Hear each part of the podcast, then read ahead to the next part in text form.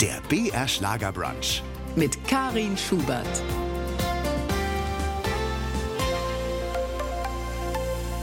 BR Schlagerbrunch. Heute wieder mit Karin Schubert am Mikrofon und am anderen Ende der Leitung im NDR-Studio in Hamburg. Einer der bekanntesten und beliebtesten Theater-, Film- und Fernsehschauspieler und neuerdings auch Buchautor. Helmut Zierl, hallo nach Hamburg. Hallo und danke für die Blumen im Voraus. Schön, dass Sie sich die Zeit nehmen mit uns auf ja, ja, ihr durchaus bewegtes Leben zurückzublicken. Vor allem auch auf die Zeit, als Sie ja mit 16 drei Monate quasi auf der Straße gelebt haben. Warum haben Sie eigentlich fast ein halbes Jahrhundert gewartet, bis Sie diese Geschichte endlich in ein Buch gepackt haben? Ganz einfach, weil sich niemand mit mir drüber unterhalten wollte. Ich habe ja in all meinen Beziehungen oft erwähnt, dass ich drei Monate per Anhalter unterwegs war und auf der Straße war. Und das fanden sämtliche beteiligten Personen auch immer sehr lustig, aber wollten nichts weiter wissen und ich wollte mich damit nicht aufdrängen. Und Nicht mal Ihre Eltern? Nee, diese Geschichte hat 40 Jahre in mir geschlummert. Ich habe quasi nie mit irgendjemandem drüber gesprochen und dann habe ich gedacht, ich muss es jetzt aufschreiben, weil es so zentral immer noch in meiner Erinnerung war, dass ich das nie vergessen habe. Es sind ja auch sehr tragische Geschichten, nicht nur lustige Geschichten passiert. Und dann habe ich zehn Jahre dafür gebraucht, es aufzuschreiben. Nicht, weil ich so faul war, sondern weil ich immer wieder jahrelang Pause machte. Es, diese Situation, die ich ja nochmal durchleben musste, die ich wieder an mich rankommen lassen musste, die waren teilweise richtig schmerzhaft. Ich wusste gar nicht, dass Schreiben auch wehtun kann. Und dann hat es zehn Jahre gedauert, wie gesagt, und dann war ich mir noch nicht mal sicher, ob ich es überhaupt veröffentlichen will. Dann habe ich gedacht, ich zeige es einfach mal einem meiner besten Freunde und meinen Kindern und die haben dann einhellig gesagt, doch, Papa. Der Engländer hat gesagt, Helmut, du schreibst ein Buch über Sex, Drugs und Rock'n'Roll, das muss raus. So Es musste offenbar erstmal aus Ihnen raus, damit Ja. es bei anderen ankommen kann. Aber fangen wir einfach mal am Anfang an.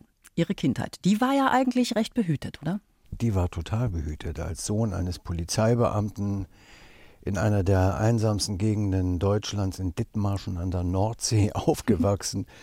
Da hatte man eigentlich nur Ansprache innerhalb der Familie. Die Familie war intakt und insofern war das okay. Wenn auch die Landschaft oder die Umgebung nicht so toll für ein Kind war, muss ich sagen, weil du hast als Kind einfach auch, du liest Karl May, du liest über Schluchten und Berge und Wälder und guckst aus dem Fenster und siehst nur Rübenfelder bis zum Horizont. Das war nicht so erquickend. Ja, in Ihrem Buch beschweren Sie sich ja auch so ein bisschen, ne, dass es dort so einsam war in Dithmarschen. Was hat man Ja. denn dort gemacht dann als Kind? Ja, ich bin zur Leseratte mutiert da als Kind. Naja, es hat sehr die Fantasie angeregt. Ich denke immer, das ist der Segen an dieser Sache. Der Friedhof war der Dschungel, weil das der einzige Platz war, wo Bäume in einer Ansammlung standen. Die Rübenfelder und Kohlfelder, das war eben die Prärie und dann am Horizont war dann immer das Gebirge, in Wahrheit der Deich. Insgesamt war das noch so ein bisschen heile Welt. Sonntags um 17 Uhr wurde Bonanza geguckt und Lou van Burg und Herr Kuhlenkampf waren regelmäßige Besucher in unserem Wohnzimmer. Ja, den kenne ich auch noch. ja, Ja. Was hat Sie denn so aufmüpfig gemacht? naja, ich bin mit 12, 13 Jahren dann in die Nähe von Hamburg gezogen, weil mein Vater dorthin versetzt wurde. Und das war eben in den Jahren, naja, 66, 67, 68er war dann die Studentenrevolte.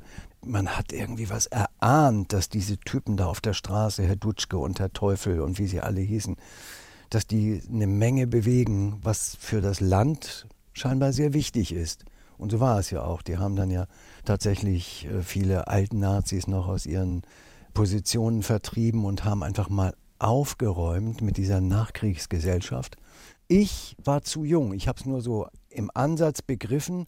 Und als dann aus den 68ern sogar Terrorbanden entstanden, wie Bader-Meinhof und so, Rote Armee-Fraktion, da hatte ich eine ganze Jahre Distanz für mich empfunden. Und dann kam ja zwei Jahre später, in den 70er, 1970, die Hippie-Welle, die schwappte von Kalifornien nach Europa. Und aufgrund der Musik, die damals auch gespielt wurde und die uns alle komplett faszinierte, alle so in unserem Alter, die 14, 15, 16, 17, bis hoch noch in die 20er, wir waren einfach Fans von den Beatles und von den Rolling Stones und von Led Zeppelin und Deep Purple und Jethro Tull und Pink Floyd und wie sie alle hießen. Und das hat ja auch eine Philosophie mitgebracht. nicht nur die Texte der Lieder, die Melodien, sondern das Ganze, was einherging, eben dieses, die moralischen Aspekte über Bord werfen, anders mal andere Lebensweisen versuchen zu leben. Und insofern war das eine unglaublich spannende Zeit. Waren Sie denn schon immer der gesellige Typ, der vielleicht auch die anderen unterhalten hat? Ja, das war ich definitiv. Das habe ich sicherlich von meinem Vater geerbt, der auch sehr extrovertiert war. Und ich hatte schon in der Schule Spaß dran, wenn mal was aufgeführt werden musste, wenn mal was gesungen werden müsste. Auch nie konfliktscheu gewesen, auch wenn mal Beschwerden waren an die Lehrer, die habe ich dann vorgetragen. Also ich war so ein ganz munteres Kerlchen eigentlich aber keinerlei Ambitionen gehabt, damals äh, diesen Beruf zu ergreifen. Ja, Sie sind ja auch, Sie sind ja eigentlich auch fast alleine aufgewachsen. Die äh, Schwestern waren viel älter. Mhm. Als Einzelkind könnte ich das sogar nachvollziehen. Mhm. Da ist man dann doch eher mit Freunden zusammen ne? und ja. möchte da Kontakt haben. Woher kommt denn dann das schauspielerische Talent? Ich denke mal, das ist eine wunderbare Mischung aus meinen Eltern beiderseits. Also mein Vater war Polizeibeamter mit Leib und Seele, aber im Grunde genommen war er ein Künstler. Der konnte malen, der konnte singen, der konnte musizieren. Als Autodidakt hat er sich Klavier und Geige und Mundharmonika und alles beigebracht. Er liebte es auch auf Familienfesten so kleine Sketche vorzutragen. Und meine Mutter hatte eine unglaubliche Sensibilität. Die hat so dieses Feingefühl, glaube ich, weitergegeben, das man für diesen Beruf ja auch unglaublich braucht. Ne? Dieses Du kannst eine Rolle ja nur erfüllen, wenn du auch da mal so in dich reinhorchst und nachspürst, was könnte noch mit dieser Figur passieren. Und beides zusammen, würde ich sagen, mhm. hat mich dann zum Schauspieler gemacht. In den Genen quasi auch schon ein bisschen angelegt. Mit der Pubertät ist es dann wahrscheinlich nicht einfacher geworden, vor allem wenn der Vater ja Polizist ist. Wie sind Sie denn dann in diese Szene reingerutscht, auch in diese Drogenszene? Also als Polizistensohn hat man sich Sätze anzuhören wie, du hast als Polizistensohn der Dorfjugend ein Vorbild zu sein. Mhm. Das will kein 14-Jähriger hören. Und dann waren das eben die Jahre, also Ende der 60er, da ging das mit dem Kiffen los, es wurde modern und in unserer Schule in der Nähe von Hamburg war es einfach so, dass man vor den Mädchen überhaupt nicht bestehen konnte, wenn man nicht auch mal einen Joint mitgeraucht hatte. Okay. Also das wurde zu einer Selbstverständlichkeit. Man wusste, man tut was Verbotenes. Der Papa durfte das aber nicht wissen. Nee, der hat es natürlich geahnt und war erbost. Meine Mutter auch. Das ist ganz niedlich. Die war sogar irgendwann mal ganz neugierig und wollte wissen, wie das wirkt. Aber nein, das hatte so was Apokalyptisches. Es wurde immer schlimmer, immer schlimmer. Das heißt, am Anfang war es der eine Joint und später wurden es dann auch andere Drogen. Ja, das ist ja auch die Gefahr dabei da. Ne? Ich habe ja erst 20 Jahre, glaube ich, nach dem Abi erfahren, dass auch an meiner Schule mit Drogen gedealt wurde. Mhm. War vielleicht ein bisschen naiv in dieser Hinsicht. Mhm. Haben Sie dann wohl eher so zu den coolen Jungs gehört? Ich habe es zumindest versucht, glaube ich. Und so so richtig das, was man heute unter cool versteht, das gab es damals nicht in dieser Form. Also man war cool, wenn man eben sowas mitgeraucht mhm. hatte oder wenn man wenn man sich eine Borte an die Jeans unten hatte nähen lassen. Wie sah denn der 16-jährige Helmut so aus? Lange Haare, wallende bunte Gewänder, so ein Klischee-Hippie? Lange Haare auf jeden Fall, weit über die Schulter gehend, aber ansonsten waren Jeans und Parker angesagt. Ne? Okay.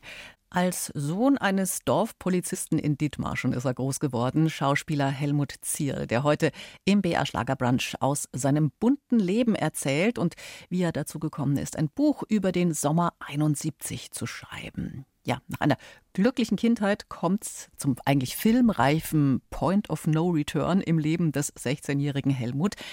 Was war da passiert? Doch zu viel gekifft oder sich nur dabei erwischen lassen? Ver Pfiffen worden war, oh. das war die Vokabel, die der Direktor benutzte, als er mich dann runterschmiss von der Schule. Ich hatte auf dem Raucherschulhof, das war damals relativ neu, sehr, sehr, also fortschrittlich für so ein Gymnasium, einen Raucherschulhof einzurichten. Und ich war natürlich einer, der diesen Raucherschulhof als erster mit auskostete. Und ich hatte irgendeinem Mitschüler so einen kleinen Bobbel Haschisch verkauft. Und der hat mich verraten. Und daraufhin wurde ich von der Schule geschmissen. Ach so, das heißt Um's nicht nur, nicht nur Drogen genommen, sondern dann auch quasi gedealt? Naja, das war, das war so ein Gramm vielleicht. Das, würde, das, was heute schon längst legitim ist oder legal ist. So das, was man weitergibt für einen Eigenbedarf, dann so, um da so ein bisschen Geld reinzuziehen. Ja, ja, aber es war so. Denn letztendlich war es Dealen. Und da noch so ein paar andere Sachen vorher passiert waren, zu, also wahnsinnig viel geschwänzt und schlechte Noten und Ärger mit dem einen oder anderen Lehrer, war das dann jetzt der Anlass, mich von der Schule zu verweisen. Tja, gab es zu Hause mal erstmal ordentlich einen Anschiss oder wie lief bin das dann ab? Ich bin nach Hause gefahren, direkt nach diesem Abgang von der Schule. Mit dem Moped bin ich durch den Wald gefahren. Ich weiß noch, wie ich da wahnsinnig heulte, weil mir bewusst war, da geht ein Lebensabschnitt gerade vorbei. Und dann kam ich zu Hause an. Meine Eltern sind telefonisch schon äh, informiert worden, dass das jetzt der Verweis war und das Schriftliche hinterherkommt. Und meine Mutter stand weinend in der Tür und mein Vater, kreidebleich hinter ihr, hielt sie so an den Schultern. Und auf meinen aufmüpfigen Blicken, trotzigen Blicken kam nur aus seinem Mund, raus mit dir, wir wollen dich hier nicht mehr sehen. Das haben Sie dann wörtlich genommen. Und Ne? das habe ich wörtlich genommen. Ich bin äh, vorbeigehuscht an den beiden, war in meinem Zimmer, habe einen Rucksack gepackt und Schlafsack und alles. Und dann war ich eine halbe Stunde später schon ein paar Anhalter an der Straße. Ernsthaft? Was haben Ihre Eltern gesagt, Ja, als sie mit, mit dem Rucksack einfach losgezogen Das sind? haben die nicht mitgekriegt. Die waren im Wohnzimmer, glaube ich, und haben da irgendwie diskutiert, wie es jetzt weitergehen soll mit der Schule und, und, und. Also es war im Effekt, mein Vater wollte meine Mutter schützen. Und weil ich dann auch noch so kiewig geguckt habe, war er einfach in dem Moment so spontan, raus, raus, raus. Und dass ich wirklich ging. Also das haben die nicht gesehen und das haben die halt erst wohl später am Tag begriffen. Wohin wollten Sie denn? Hatten Sie irgendeinen Plan, wo es hingehen soll? Analog zu dem wunderbaren Beatles-Songs I'll Follow the Sun, so heißt auch mein Buch Follow the Sun. Ich wollte nur der Sonne entgegen, also in den Süden. Und dann sind Sie in Brüssel gelandet zuerst mal. Wenn ich jetzt meine Lesungen mache, sage ich immer der Sonne entgegen, der Freiheit entgegen. Also erstmal Da denke ich eher so an Italien, Spanien oder sowas. Oder? Ja, und ich sage dann immer als Pointe, also zunächst einmal Richtung Bremen und Hannover. Das ist ja schon für so einen Hamburger relativ weit südlich. Okay. Aber ich landete tatsächlich schon in der ersten Nacht in Brüssel. Und was da passiert ist und was Sie alles erlebt haben, da setzen wir gleich nochmal an. Aber erstmal Musik hier im BR Schlager Brunch. Womit könnten wir Ihnen denn eigentlich eine Freude machen, gerade so in Richtung Schlager? Haben Sie da überhaupt was übrig? Also als Kind in dieser behüteten Kindheit, ne, von der wir vorhin schon sprachen, da war natürlich das, was meine Schwestern hörten, angesagt und das fand ich dann auch toll. Und damals war die Zeit von, oh Gott, Udo Jürgens kam gerade auf, Peter Alexander wurde gesungen, Wenke Mühre, die fand ich unheimlich toll und sexy, schon mit acht oder neun. Gitte, Henning war da. Und natürlich war auch Drafi Deutscher da, Marmorstein und Eisenbricht.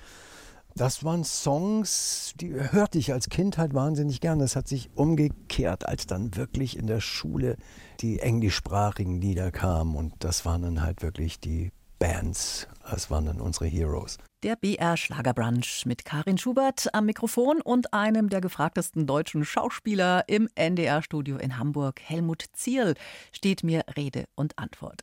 Seit fast 50 Jahren auf der Bühne und vor der Kamera, doch der Anfang, ja, der war alles andere als einfach. Mit 16 wegen Drogen von der Schule geflogen, der Vater schmeißt ihn zu Hause erstmal raus, was der Junge wörtlich nimmt und nach Brüssel und Amsterdam trampt. Das ist ja auch nicht gerade im Süden Amsterdam. Was haben Sie denn alles dort so erlebt in diesen drei Monaten im Sommer 71? Oh, mein Buch hat 380 Seiten. Das kann ich jetzt echt nicht. Ver- Versuchen wir mal die, die, die. Kurzfassung, so ein paar Der- Highlights. Der rote Faden. In Brüssel habe ich schnell Anschluss gefunden, habe dann in so einer WG in einem Abbruchhaus gewohnt, habe mich kurze Zeit später unsterblich in ein Mädchen verliebt, das bei den Jesus People war. Tirschata hieß die und die musste aber irgendwann weiterziehen. Inzwischen hatte mich ein Pastor aufgenommen, der mir auch einen Job besorgt hat. Das kann ich vielleicht kurz als Anekdote erzählen, dass wir in Antwerpen so Flugzettel austragen mussten. Das ging damals los, scheinbar Anfang der 70er, mussten immer pro Briefkasten einen Zettel in so einer bürgerlichen Gegend von Antwerpen und das musste ich mit einem Freund, der von den Fidschi-Inseln kam, gemeinsam machen. Und irgendwann habe ich gesagt, schau mal, da ist doch so ein Wald lass uns doch diese blöden Flugblätter, lass uns doch ein kleines Lagerfeuer draus machen. okay. Und wir mussten ja um 4 Uhr morgens aufstehen für diesen blöden Job. Und leider ist das zwei Tage später schon aufgeflogen und dann war ich den Job los. Dann habe ich mit Fake-Uhren gehandelt auf dem Grand Place in Brüssel. Also Tunesier haben mir so diese Billiguhren, diese Imitate mhm. aus China angeboten. Das ging auch damals schon los. Und die sind mir dann aber komplett alle abhanden gekommen, ohne dass ich auch nur einen einzigen Franc verdient habe. Also will, dann habe ich als Roadie gearbeitet auf dem Festival, habe mich nochmal in ein anderes Mädchen verliebt und bin dann zu guter Letzt, um diesem ersten Mädchen, Tirschata von den Jesus People, um die wiederzutreffen, bin ich dann nach Amsterdam getrennt. Also der Süden, den musste ich erstmal auslassen, den habe ich dann später durch meinen Beruf ausgiebig erfahren. Aber damals war der Weg nach Amsterdam und das war das Mekka der Blumenkinder in Europa damals. Wie war das denn da, auch auf der Straße zu leben als 16-Jähriger? Wo und wie haben Sie da übernachtet? Also in Amsterdam habe ich wochenlang im Wondelpark geschlafen unter einem Baum. Oh, ah ja, gut, im Sommer geht das vielleicht noch. Ne? war, ja, es war ein Jahrhundertsommer, dieser Sommer 1971. Es war ein unfassbar schöner Sommer. Und aber so beim Trampen kam es eben auch mal vor, dass man auf dem Feld irgendwo in der Nähe der Autobahn geschlafen hat. Man hat einen Schlafsack dabei. Ein Bett im Kornfeld. Ja, ja genau, da haben wir den nächsten Schlag. Sie schreiben ja, dass Sie in Hippie-WGs Ersatzfamilien gefunden haben. Die klassische Kommune so mit freier Liebe und 68er Gedankengut? Nee, das war nicht so. Da war ich so ein bisschen enttäuscht übrigens. Ich war ja in der NDR Talkshow und da hat mich die Barbara Schöneberger genau das auch gefragt. So, Helmut, oh, oh, Hippies haben schon ordentlich viele Frauen gehabt, was und so. Das ist so ein blödes Klischee. Entschuldigung, das ist. Es waren zwei Jungs und ein Mädchen, die haben eine Wohnung da in der Brüsseler Oberstadt bewohnt. Und die haben mich einfach aufgenommen. Ich durfte da schlafen so wie mich später der Pastor aufgenommen hat und wie mich zwischendurch immer andere Leute aufnahmen. Also in Brüssel habe ich nicht auf der Straße geschlafen, das war mehr auf der Tramtour selber und dann in Amsterdam ausgiebigst. Also Sie haben immer gute Menschen gefunden, die es auch gut mit Ihnen gemeint haben, sozusagen. Ne? Ja, aus so einer Naivität heraus. Ich glaube, das habe ich gelernt damals auch, dass Naivität einen durchaus auch schützen kann. Ich weiß nicht, was man da im Gegenüber auslöst, aber irgendwie ist mir eigentlich eher selten was Schlimmes, also direkt was Schlimmes passiert. Es gab aber, und das ist tragisch, auf dieser Tremtour halt auch insgesamt vier Todesfälle, Menschen, die ich kennengelernt hatte, die mir ans Herz gewachsen waren. Und das waren dann auch die Drogen, nehme ich an. Die ja. wurden ja sicherlich auch trotzdem reichlich konsumiert. Das war ein Clochard, der hm. sich von Zug geschmissen hat. Hm. Da waren es keine Drogen. Dann kam John, das war, der hat sich angeblich einen goldenen Schuss gesetzt. Und dieses Mädchen, in das ich mich so unendlich verliebt hatte, das hat sich das Leben genommen. Und dann gab es in Amsterdam in so einer Junkie-WG, in der ich dann tatsächlich gelandet bin, ohne es zu wissen. Zunächst einmal. Das habe ich dann nach kürzester Zeit begriffen. Und da habe ich mich Gott sei Dank rausgehalten. Also ich habe nie irgendwie mir irgendwelche Drogen injiziert. Aber da ist dann auch nochmal ein Mädchen gestorben. In einer Nacht, in der ich auch im gleichen Raum geschlafen habe.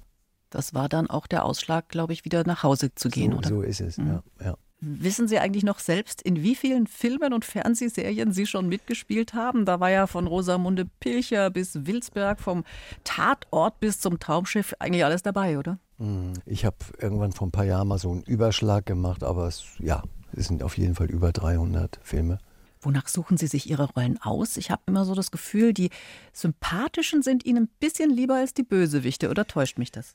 Ich habe ja erstmal nur Theater gespielt, sieben Jahre bevor ich überhaupt äh, anfing, Filme zu drehen. Ich habe immer versucht, mich nicht festlegen zu lassen. Ich habe ja am Anfang Literaturverfilmungen gemacht von Siegfried Lenz und war alles andere als abgestempelt, so Sunnyboy oder Schwiegermüttertraum, weil hm. das Image hat man mir dann irgendwann mal aufgedrückt.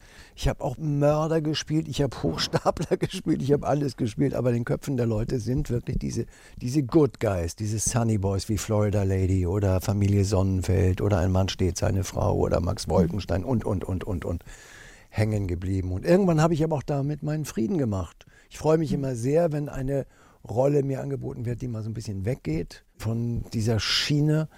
Aber letztendlich spiele ich das gerne und ich denke immer, lieber vom Publikum positiv wahrgenommen werden und angenommen zu werden überhaupt, als irgendwie mit dem Image von einem Klaus Kinski rumzurennen oder so. Manchen bleibt ja auch nichts anderes übrig. Sie haben ja auch ein paar gute Voraussetzungen mitbekommen vom lieben Gott. Ja, Sie ja. haben immer gut ausgeschaut, haben eine sehr angenehme Stimme. Das macht ja dann wahrscheinlich auch was mit so einem Rollenprofil. Ne? Ja, ja, ja, sicher. Und klar, und in den, in den Jahren, so als ich so in den 30ern und 40ern war, da waren natürlich diverse Liebhaberrollen zu besetzen. Und ich hatte auch einen Freund, er wurde dann richtig ein Freund, der große Produzent Wolfgang Rademann.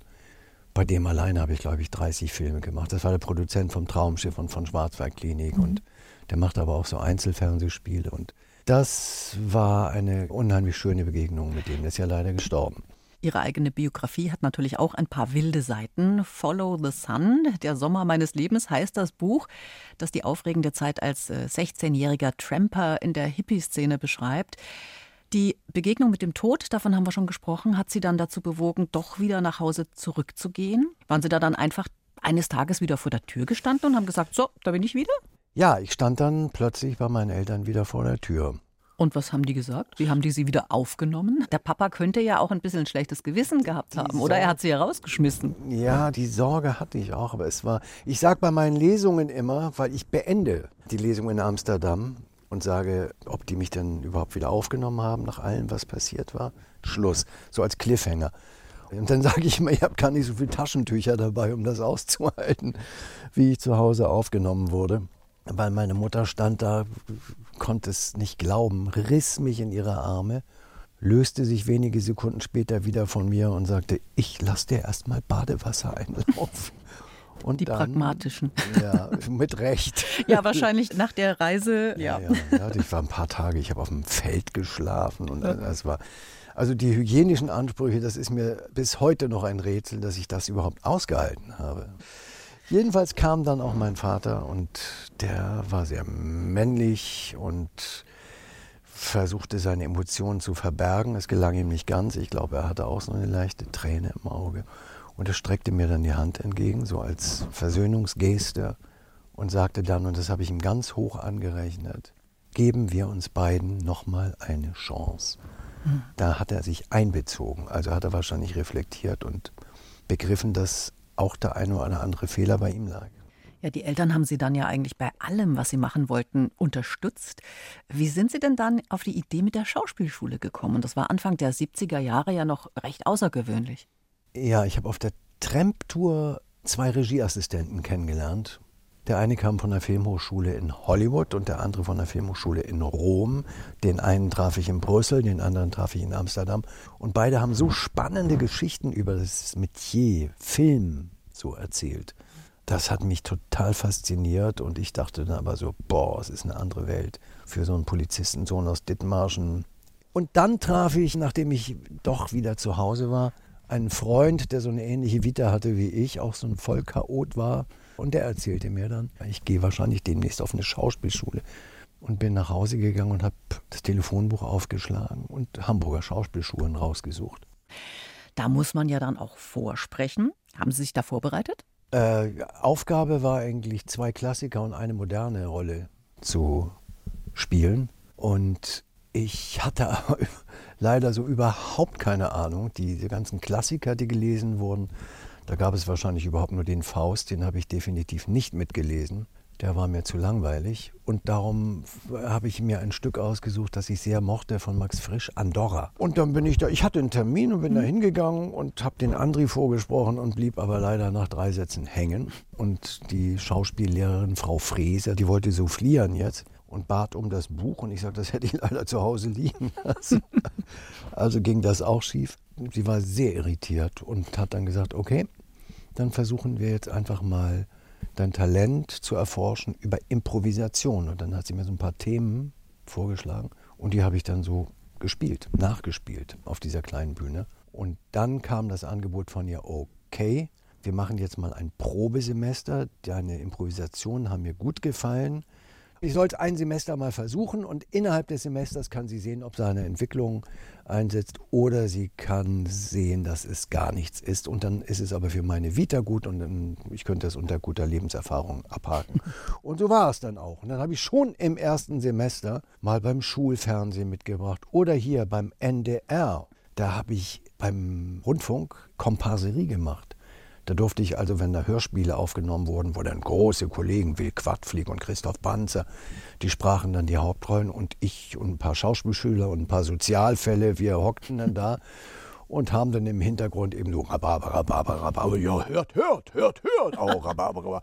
Es war sehr laut und man bekam 30 Mark dafür. Das war echt eine Menge Geld für uns. Das war damals schon, ja, recht viel. Ja. Aber eigentlich toll, dass man dann so eine Chance bekommt, obwohl man dir das Vorsprechen ein bisschen vergeigt. Völlig, ja. Sie haben das dann auch durchgezogen, tatsächlich, waren dann an verschiedenen Theatern engagiert, unter anderem am Landestheater Hannover und am Thalia Theater in Hamburg. Ähm, da verdient man aber auch als junger Schauspieler, der wirklich die Ausbildung hinter sich hat, noch nicht die Welt, oder? Nö, in Hannover gab es 1000 Mark brutto. Da bekam man so eine Lohntüte, da war das Geld dann drin am Monat. Und da waren dann 632 Mark. 200 Mark ging direkt Miete in die Gemeinschaftskasse, die WG, in der ich lebte und ähm, ja, 100 Mark wurden für die Theaterferien zurückgelegt, weil da wollte ich unbedingt nach Griechenland reisen. Das habe ich dann noch immer durchgezogen. Und man hat wunderbar gelebt damit. Das war so irre. Man hat sich sehr eingeschränkt, aber man hatte auch noch nicht irgendwelche Ansprüche. Es war einfach, man war beseelt davon, dass man den Beruf ausüben konnte, für den man so schwärmte. Das hat mich wirklich sehr beseelt. Also Sie waren dann auch kein Hippie mehr. Nee, ich hatte noch relativ lange Haare, noch über, über, mehrere Jahre, was ich aber immer einbauen ließ, ganz gut. Man versucht ja auch so ältere Stücke ein bisschen moderner zu machen und sowas. Aber die Philosophie der Hippies, diese Sehnsucht nach Freiheit und auch ein gewisses Fernweh, diese Sachen, die habe ich nie abgelegt. Oder der, der, soziale Aspekt, abgeben können. Ich kann bis heute kaum an einem Clochard vorbei, an einem, an einem Stadtstreicher vorbeigehen um ihm nicht dann doch zwei Euro nochmal da irgendwie zuzustecken. Mhm. Nochmal zu einer ganz anderen Rolle. ähm, bei den Schlümpfen, da waren Sie ja der Klugscheißer. Ne? Sie haben den Schlaubi-Schlumpf in ganz vielen Folgen gespielt oder beziehungsweise ihm Ihre Stimme geliehen. Also äh, zu Schlaubi muss ich sagen, den habe ich geliebt. 256 Folgen. Mhm. Und mein Lieblingssatz von Schlaubi war immer, Papa Schlumpf, Papa Schlumpf, du bist der tollste aller Schlümpfe. Außer mir natürlich. Das war Schlaubi Schlumpf. Wir haben ihn vor uns. Ja. Dabei sollte doch jeder auch immer ein bisschen Kind bleiben dürfen, oder? Unbedingt. Das ist ganz wichtig. Das ist ganz wichtig. Man bleibt eigentlich nur jung, äh, wenn man auch jung denkt. Und da muss man sich, äh, da muss man aufpassen, dass man nicht irgendwann so ein konservativer alter Sack wird, der alles schlecht findet, sondern sich auch ruhig mal aufmachen für neue Dinge. Sie wohnen ja schon seit vielen Jahren wieder in Lütjensee, Ihrer alten Heimat. Mit 16 haben Sie dort einen filmreifen Abgang hingelegt. Hatten Sie nicht die Sorge, dass Ihre Söhne vielleicht auch abdriften könnten? Drogen gab es ja nicht nur in den 70ern. Nein, vor allen Dingen gab es die nicht nur in der Stadt, die gab es auch auf dem Land. Mhm. Zum Beispiel in Lütjensee. Ja, es ist sehr, sehr komisch und äh, ich, ich weiß inzwischen, warum. Ähm, ich habe diesen Ort gehasst mit 15, 16, allein schon deswegen, weil es unglaublich schwierig war, nach Hamburg zu kommen, dreimal am Tag im Bus. Und so meine, meine Nachbarn, die mich nicht mehr grüßten, weil ich lange Haare hatte und sowas. Also ich bin geflüchtet förmlich. Und dann, als ich aber Familienplanung betrieb und wusste, dass ich mit meiner inzwischen Ex-Frau und meinen äh, Kindern äh, dass, dass ich einfach wollte, die Kinder sollen einen Garten haben und nicht auf dem Bürgersteig in Winterhude aufwachsen. Und darum bin ich wieder nach Lütjensee zurückgezogen. Und Ihr Sohn hat ja durchaus auch mal aufbegehrt, also einer Ihrer Söhne. Einer meiner Söhne war mit 13 zum Beispiel Punker. Und, Wie haben äh, Sie da als Vater reagiert? Ich habe ihn zunächst machen lassen, weil ich wusste aus eigener Erfahrung, dass nichts ist schlimmer, als ihm das hier zu verbieten, seinen Irokesenschnitt und alles. Aber als er dann zwei Nächte nicht nach Hause kam und ich wusste, der ist mit anderen Punkern am Hauptbahnhof in Hamburg. Da habe ich sehr, sehr, sehr schlechte Nächte verbracht und habe große Abbitte meinen Eltern gegenüber nochmal geleistet, weil habe ich so erahnt, was die durchgemacht haben, weil ich drei Monate nicht da war. Mhm. Wenn Sie heute auf Ihre Drogenkarriere oder den Drogenkonsum zurückblicken, äh, zurückblicken das war ja durchaus eine aufregende, aber auch eine gefährliche Zeit. Sie haben es ja gerade noch mal so geschafft. Würden Sie denn heute eine Legalisierung äh, von, was weiß ich, Hasch, Marihuana befür befürworten? Auf jeden Fall. Hm. Ich finde es skandalös, dass wir uns im 21. Jahrhundert befinden und dass Alkohol, was eindeutig, bewiesenermaßen die viel gefährlichere Droge ist, weil von Alkohol kannst du abhängig werden, von Alkohol kannst du komplett Aussetzer bekommen, du wirst aggressiv, du, du, also man hörte die pöbelnden Leute, die gröhlenden Leute, die Leute, die ins Taxi kotzen, die, die Leute, die, also das ist erlaubt. Und so ein, so ein Jugendlicher, der einen Joint raucht und einfach nur seine Musik hört und den anderen Leuten überhaupt nicht auf den Senkel geht, der ist kriminell. Das will nicht in meinen Kopf. Das finde ich skandalös, wirklich. Diese Zeit auf der Straße und in diesen Hippie-WGs, hat sich das dann irgendwie später für Ihre Arbeit als Schauspieler ausgewirkt? Hat Ihnen das irgendwie geholfen? Man sollte ja mhm. meinen, so als Schauspieler äh, kann man sich wahrscheinlich noch viel besser einfühlen in andere Menschen, wenn man selbst in den ein oder anderen Abgrund geblickt hat. Ja, ja. Es ist wahrscheinlich auch so. Äh, also es gab natürlich dann eine Menge Rollen, auch, auch vor der Kamera, wo ich es absolut benutzen konnte, dass ich eben mh, hm, so weit unten war. BR Schlagerbrunch mit Schauspieler Helmut Zierl, der seine wilde Hippie-Zeit jetzt in Buchform verarbeitet hat. Follow the Sun, der Sommer meines Lebens heißt es. Zehn Jahre hat er dran geschrieben. Sex, Drugs und Rock'n'Roll. Ja, die Musik, die hatten wir vorhin schon angesprochen, spielt darin ja auch eine große Rolle, oder? Ist es, ist es sowas wie ein roter Faden in dem Buch? Ja, das hat sich aber erst beim Schreiben so ergeben. Das hat mich selbst überrascht, als ich hinterher das ganze Werk so nochmal vor mir sah. Das ist ja irre. Ich erwähne hier auf jeder dritten, vierten Seite den Song von Led Zeppelin und den von Jethro Tull und den von den Beatles und von den Stones und, und, und, und, und. Also es war gar nicht so vorgesehen. Es war ja auch für mich eine Neuentdeckung, schreiben zu können. Ja, es gab viele neue Erfahrungen. Aus dem kiffenden Hippie, der abhängt, ist ja wirklich was geworden. Äh, ihre mittlerweile ja Ex-Frau ist auch Schauspielerin. Äh, war sie denn die, diejenige, die dann, als ihre beiden gemeinsamen Söhne kamen, eher zurückstecken musste?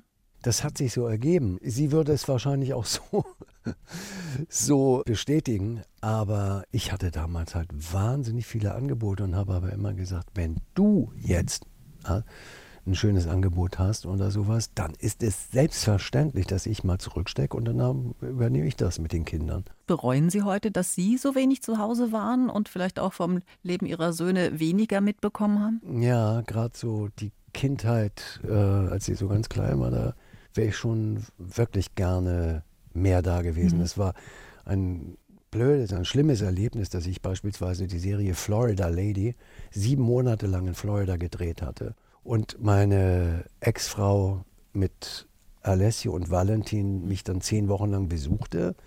Leander gab es damals noch nicht. Das war zwar wunderbar, die mal zehn Wochen bei mir zu haben, aber sieben Monate ist eine lange Zeit und ich habe im Grunde genommen am Telefon mitbekommen, wie der kleine Valentin anfing zu sprechen. Ne? Mhm. Und da will man ja eigentlich gerne dabei sein und hm, hat mich wehgetut. Und so, wenn du das am Telefon hörst und du bist irgendwie 8000 Kilometer entfernt, das bricht dir das Herz. Mhm. Heute leben Sie mit einer Sozialpädagogin zusammen, Sabrina. Was hat Sie denn zusammengeführt? Sie war Zuschauerin in einem meiner Theaterstücke in Hannover und saß hinterher mit ein paar Freunden und Verwandten dabei. Und dann sind wir ins Gespräch gekommen und sie stellte außergewöhnliche Fragen. Die stellte nicht, oh, wie ist denn das als Schauspieler und Publikum und so, sondern die hinterfragte eher, was macht es mit dir, wenn das und das passiert. Sehr spannend. Und dann hat sich so peu à peu eine Liebe entwickelt. Hat sie eigentlich nachgefragt, was dieser oder, oder was in diesem Sommer 71 passiert ist, im Gegensatz zu den vielen anderen, die ja nicht gefragt haben? Zu dem Zeitpunkt, als ich sie kennenlernte, hatte ich so vielleicht 20, 30 Seiten geschrieben. Und sie wollte es lesen. Und sie hat dann auch immer wieder mich angerufen, schreib doch mal weiter. Du wolltest doch und sowas. Ja, das hat eine Menge ausgemacht. Schön, offenbar eine gute Basis. Ja, und jetzt sind Sie ja mit Ihrem Buch auf unzähligen gut besuchten Lesungen. Es interessiert also wohl sehr. Ja. Und äh, Sie selbst würden es ja wahrscheinlich sogar als Pflichtlektüre an Schulen sehen, oder? Ja, ich bin durch eine Lehrerin drauf gekommen. Die hatte es mal gesagt. Die hat es gelesen, hat gesagt, eigentlich müsste das Pflichtlektüre werden an den Schulen, weil es geht um Dinge, die zeitlos sind. Es geht um Sinnsuche. genau in dem Alter, in dem Menschen auf Sinnsuche sich befinden, mit 15, 16, 17 Jahren. Es geht um die Gefahr von Drogen. Es gibt aber auch viele religiöse Aspekte und sowas. Die fand das toll, weil ein aktuelles Buch, äh, letztendlich ist es so, die Schulen müssen das selber entscheiden und die Kultusministerien. Ich habe sogar, das muss ich vielleicht noch mal kurz erwähnen, den Direktor der Schule, von der ich geflogen bin, den, den, also der Originaldirektor ist ja schon lange tot, den jetzigen Direktor angerufen und ihm ein Buch geschenkt und habe gesagt, ich würde mich bereit erklären, ohne Geld zu kommen, mit einer zehnten Klasse das Buch zu lesen und über die Zeit zu sprechen. Und ja, nie, kam was? Nie, nie wieder eine Reaktion. Stimmt es eigentlich, dass da auch ein Musical draus entstehen soll oder ist das eher noch ein Gerücht? Nein, ich habe selber die Idee gehabt. Also das Ganze ist im Grunde genommen ein Road-Movie. Zuallererst müsste es eigentlich verfilmt werden, weil wenn es überhaupt den Begriff Road-Movie gibt, dann wäre dies einer. Und irgendwann habe ich aber gedacht, das ist so viel Musik, es geht um so viel Musik. Warum sollte man dem Protagonisten nicht einfach ein paar Songs schreiben? Warum sollte man nicht einen roten Faden kreieren? Und warum sollte es nicht auf die Bühne passen? Und äh, ja, das Musical habe ich eigentlich fertig geschrieben. Ist natürlich so noch nicht benutzbar. Also es, es, muss noch vieles verändert werden, aber im Grunde genommen. Und deshalb, ich habe einen wahnsinnigen Spaß daran gehabt, auch Songtexte zu schreiben. Ne? Und es braucht natürlich auch ein Theater, das das auch spielt dann. Ja, da bin ich aber im Gespräch. Das sieht gar nicht so schlecht aus. Hey, Sie schreiben ja auch schon an der Fortsetzung Ihres Buches. Da ja. geht es dann ja, glaube ich, um die Heimkehr damals, also nach diesem Sommer 71. Schon eine Idee, wann das rauskommt? Nee, ich bin ja Gott sei Dank kein Auftragsschreiber. Ich kann mir jede Zeit der Welt lassen und wenn es wieder zehn Jahre dauert. Ja, auch mit 68 sind Sie ja immer noch viel unterwegs, bei Lesungen und natürlich als Schauspieler. Gibt es denn überhaupt noch so eine Traumrolle, die Sie gern mal spielen würden? Nee, die habe ich aber auch wirklich nie gehabt. Früher hat man immer so gedacht, als Schauspieler, du willst doch mal den Hamlet spielen oder im Alter mal den Lear spielen. Will ich nicht. Ich bin immer unglaublich neugierig auf die neuen Rollen, die kommen und das ist in dem Moment dann meine Traumrolle. Dann sage ich danke, Helmut Zierl. Es war mir eine Freude. Danke gleichfalls. Und ich bin schon gespannt, wo ich Sie denn demnächst mal entdecken werde. Ob auf dem Traumschiff, im Großstadtrevier oder vielleicht sogar bei Rosamunde Pilcher. Wer weiß. Wer weiß. BR Schlager. BR Schlager Brunch. Jeden Sonntag von 10 bis 12 Uhr auf BR Schlager.